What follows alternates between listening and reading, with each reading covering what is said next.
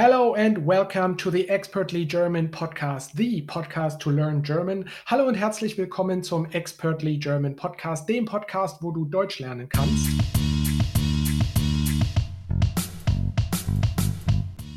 Heute wieder mit dem Gast Luise, Today, again, with the guest Louise, she will help me to teach you German better. We will go through sentences today. I will say the sentences in English and maybe also some words in English. And then Louise has to build the sentences in German, which helps you to understand better the underlying principles there. We touch on a lot of grammar topics today prepositions, adjectives, verb conjugations, and so on. Louise, are you ready? Absolutely. Okay, great. Um, so the first word or the first sentence uh, that I have, let's use the word book. How would you say I read a book? Or in English, I think you actually say I am reading a book using the present tense. Okay, so um, uh, a book was it? Yeah. Uh, ah, because it would be different if it was I'm Yes. reading the book. Yeah. How do we call the a, like those types of articles? Do you know? Um, so it would be ein, eine, or yeah. einen, And we depending call on those which indefinite articles. indefinite articles. Um, or it would be das, der, or uh, what's the other one? D- uh, der, die, das. Der, die, that's how you das. Um, so uh, yeah, so for das Buch, um, it would be ich lese um, eine nen Buch. Ein Buch. Ich lese ein Buch. Ein just stays like that. And so ich is the subject, lese is the verb, ich lese. And then ein Buch is the object. And here we have the accusative case because I can ask, what do I read? It's the direct object here. What do I read? Uh, ein Buch, a book. And then when you have the accusative case, and we have when you have a noun that is neutral, like das Buch, then ein stays ein. So for masculine, it would be einen. For feminine, it would be eine. But for neutral, it just stays ein. Yeah. So um, this is how you would say it. Ich lese ein Buch. All right. So now, how would you say I eat an apple?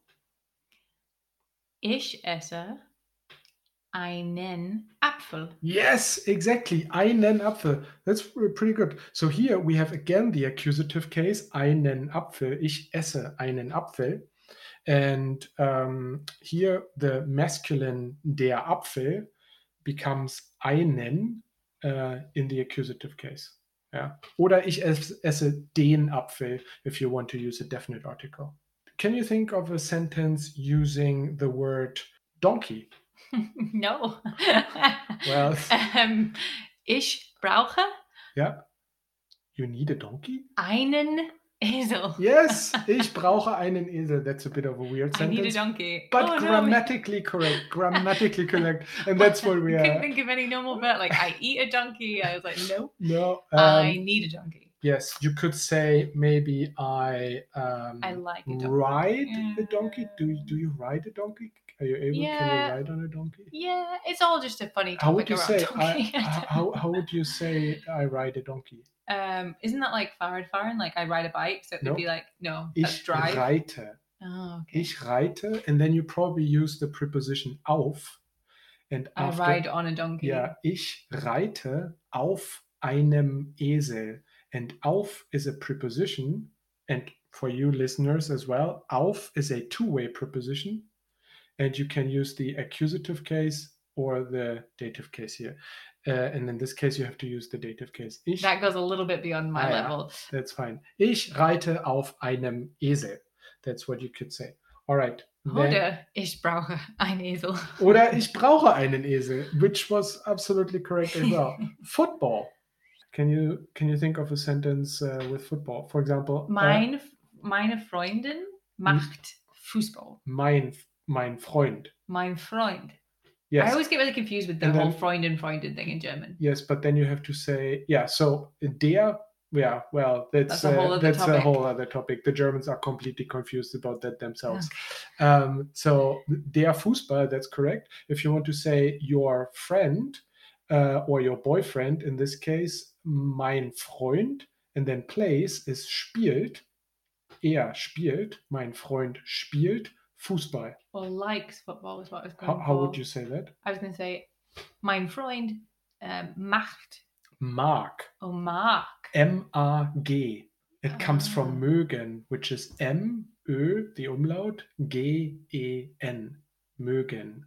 Ich mag, du magst, er mag, wir mögen, and so on. I feel like I'm picking all the good ones. Okay, fine. So uh, we'll do it your way. Mein Freund spielt Fußball. der Fußball or Fußball, yeah. No, just Fußball. Mein Freund spielt Fußball. yeah, I wouldn't play with the football. Yeah, yeah. Um, exactly. And then we could use the word um, the hand. How would you say, um, for example, I maybe let's use the past, like last time I uh, uh, I cut my hand, but using the past. How do you say cut? Schneiden. Ah, in the, in okay. the but but you yeah. Ich habe mein Hand, mein, hang on. Ich habe meine Hand geschneidet.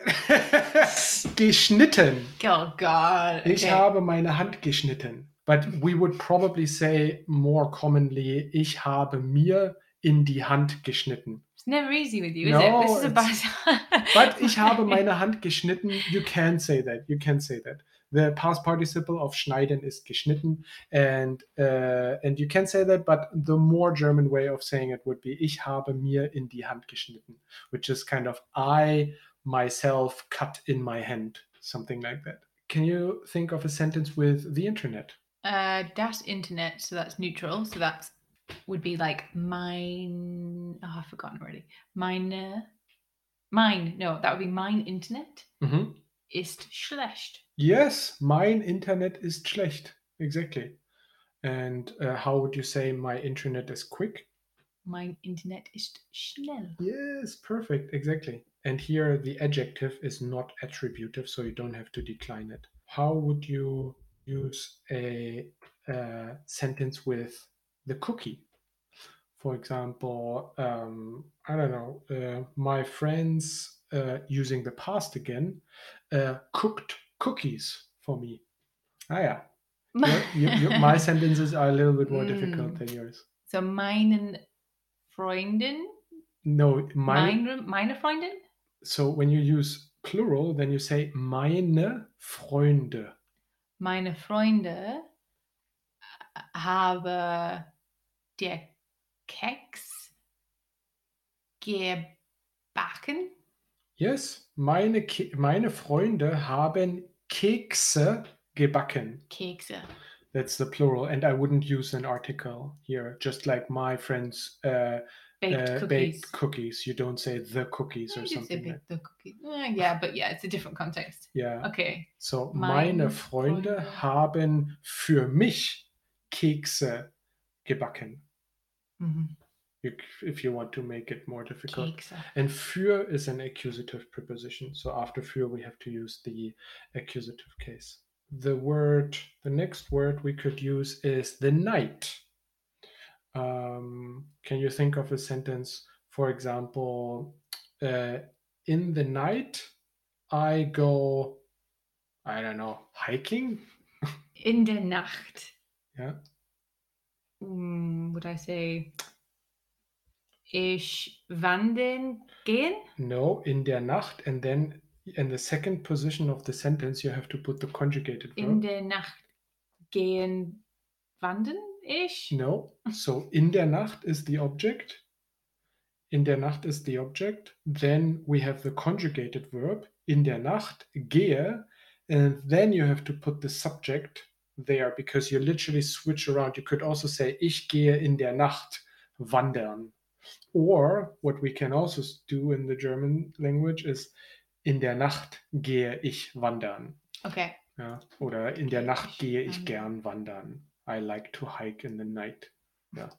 It's a bit, it's a bit, yeah, it's a bit weird to, to enjoy the view. All of our sentences are really weird. yeah, that's fine. You know, we we are we are I need a junkie and I like to walk in the night. exactly awesome. Okay. All right. Uh, can you think about a sentence with the park, which the German translation is super difficult here? Der the word. Park. Der Park, correct. Ähm, ja, äh, mein Schwester, Mhm. meine Mein- Schwester, Meine Schwester, ja. meine Schwester äh, spielt Fußball in der Park. Im Park. Because it is der Park and in is a two-way preposition. And so after in we have to use the dative case. And that is why and, and Park is masculine. So meine Schwester spielt Fußball im Park. Yeah. And can you say in der and im is a shorthand, or is it that you absolutely have to change it to im? You you could maybe say in dem Park. Okay. But um, most of the time we would say im. Right. Okay. The trip, the journey. Ich habe eine große Reise ge gehen. Uh, what is it you want to Gegeben? say? What is it you want to say? I in had English? I had a like oh yeah, does it make sense in English? I was gonna say like I went on a long trip or I had a long trip or Yeah. something like that. So I had Yeah. So you ha- you can say you can use the Präteritum here, but let's go with the present perfect, which would be Ich habe eine lange Reise gehabt. gehabt. And if you want to use the Präteritum, in English you would maybe say like the simple past, then it would be Ich hatte eine lange Reise. Yeah. So those are there are two ways of how you can say something in the past in German. One is um, the present perfect, which we actually touched on uh, last episode, and then there's the Präteritum, which you can use as well. Okay, and then let's do a couple more sentences. How would you say, um, uh, I don't know, um, I bought a coffee in the supermarket? Ich habe ein Kaffee im Supermarkt bezahlt. Gekauft. oh, gekauft, yeah, Ja, sorry. bezahlt ist paid. Paid. Ich habe einen Kaffee im Supermarkt gekauft. So do, close. do you have any idea about how to say I will buy a coffee in the supermarket? Ich werde Ja, einen Kaffee im Supermarkt kaufen. Fen. Kaufen. Just the infinitive verb at the end. Ich werde einen Kaffee im Supermarkt kaufen. That's like So- the first easy thing that Yeah, you've yeah. said in terms of a rule today. So, so listeners, this is something like the will future, and um, so you have the verb werden, which you conjugate ich werde, and then kaufen is just the plain infinitive verb that you put uh, at the end. So ich werde einen Kaffee kaufen oder ich werde einen Kaffee im Supermarkt kaufen. That's a pretty easy way uh, to use something in the future. Okay, um, let's use the word weather. Um, how would you say yesterday we had nice weather? Or we had nice weather yesterday, depends on how you want to say it. Wir haben gestern schöne Wetter gehabt. Gehabt. Gehabt. Wir Aha. haben gestern schönes Wetter gehabt. Exactly. Schönes Wetter. Ja, schönes Wetter. Oder wir hatten gestern schönes Wetter, which is actually more natural to say here. Wir hatten gestern schönes Wetter.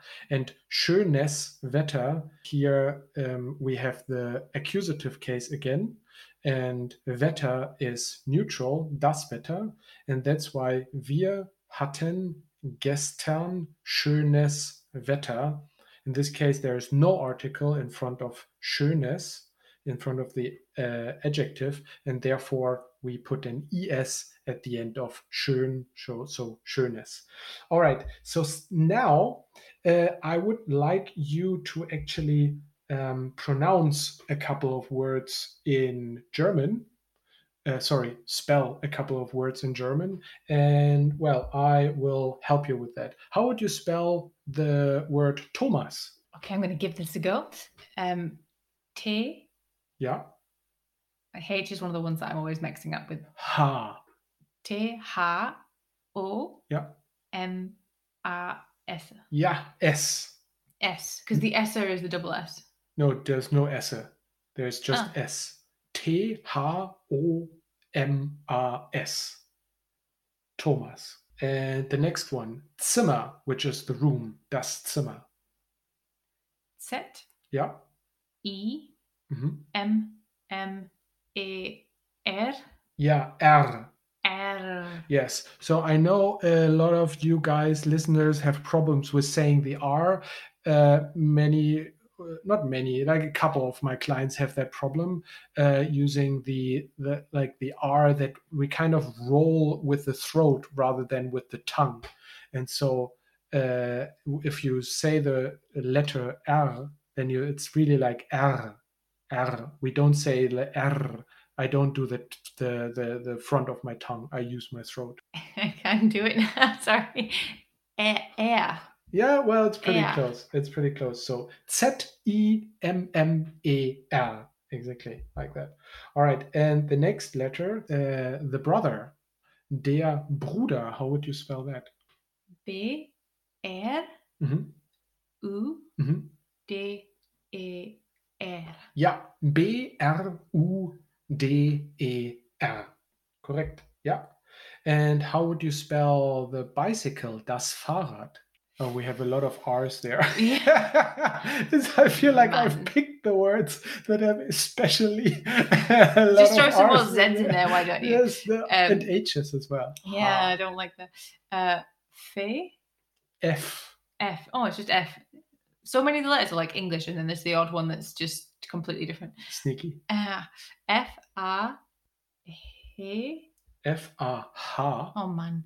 F A H R R A D. Yes, F A H R R A D. Das Fahrrad. Exactly. All right. And then now, well, let's use this the last one Germany. Deutschland. How would you spell Deutschland? D E U D E U D E U T S C. I C. knew I wasn't going to get that right. T H Yeah. L A N D. Yes, exactly. D E U T S C H L A N D. Um, spelling spelling letters, I think, is something fundamental and important. So, I mean, that I think that was a good exercise.